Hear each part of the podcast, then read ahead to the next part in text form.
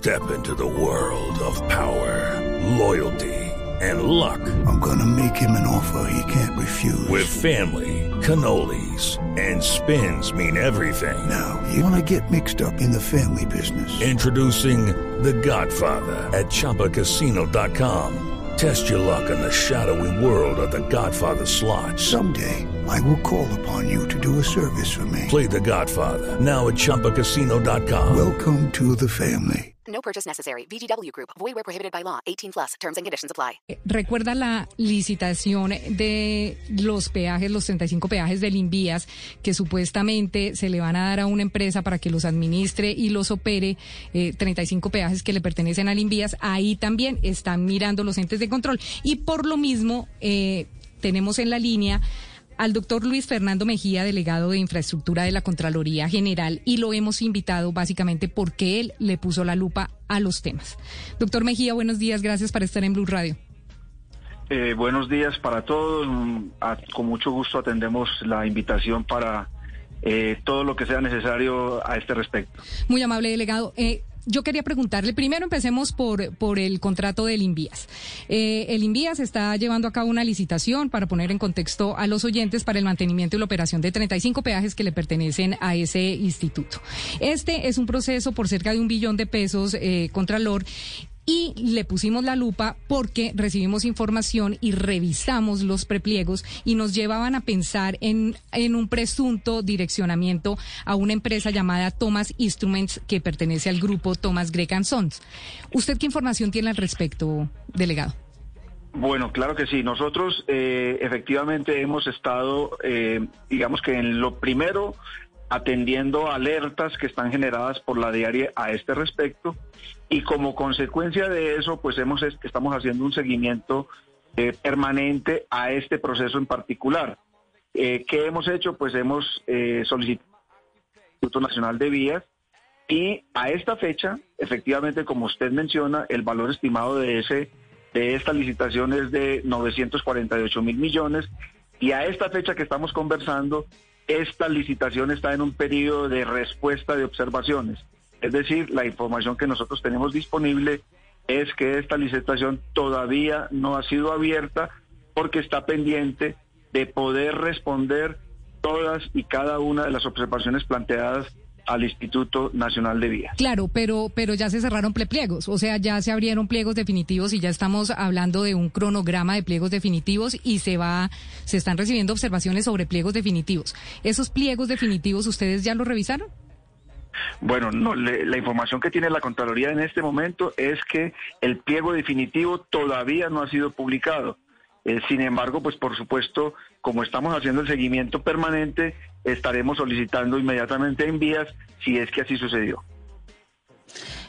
Pero delegado, en este caso, digamos, eh, es posible tener unos pliegos tipo sastre en donde se le requiera unos unas exigencias específicas donde por ejemplo en el caso de el Invías pues es el mismo se, se- se le hagan unos requisitos donde solamente un contratista pueda cumplir es decir que ese contratista tenga unos softwares y unas experiencias específicas donde solamente un contratista pueda cumplir este contrato aplica para un pliego tipo sastre Eh, No, en ningún proceso contractual pueden existir pliegos tipo sastre.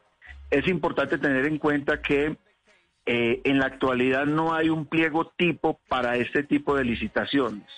Sin embargo, tiene usted toda la razón, no puede existir un pliego donde un único oferente o posible oferente sea el que cumpla las condiciones exigidas.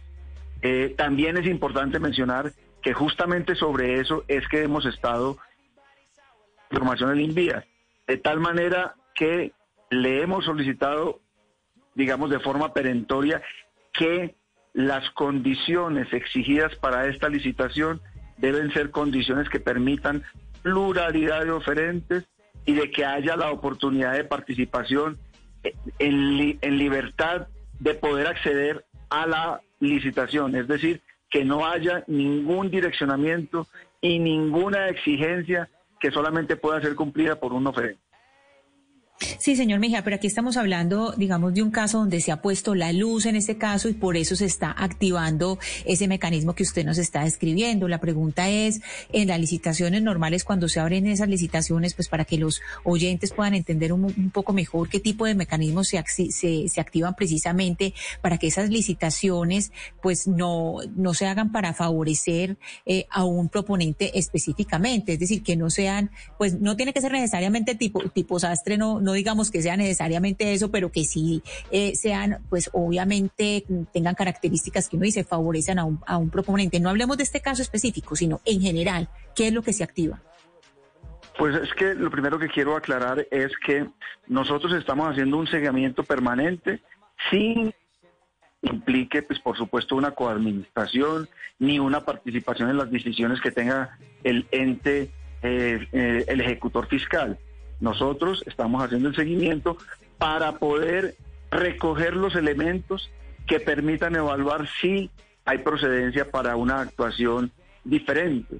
Eh, no podemos, por supuesto, eh, decirle al Instituto Nacional de Vías coloque estos o cuáles requisitos. Lo que sí estamos haciendo y podemos es hacerle notar que su obligación es establecer requisitos que no sean exclusivos o que solamente pueda cumplir un eventual oferente. En este momento nosotros estamos en una fase de seguimiento. Por supuesto, como ustedes bien conocen, la actuación de la Contraloría es, eh, digamos que poder ejercer de forma eh, posterior y selectiva el control fiscal de los recursos públicos. Esa es una atribución que no perdemos pero por supuesto desde ya estamos acompañando el proceso de tal manera que podamos advertir al ente ejecutor de los riesgos que puede causar de pérdida de recursos públicos.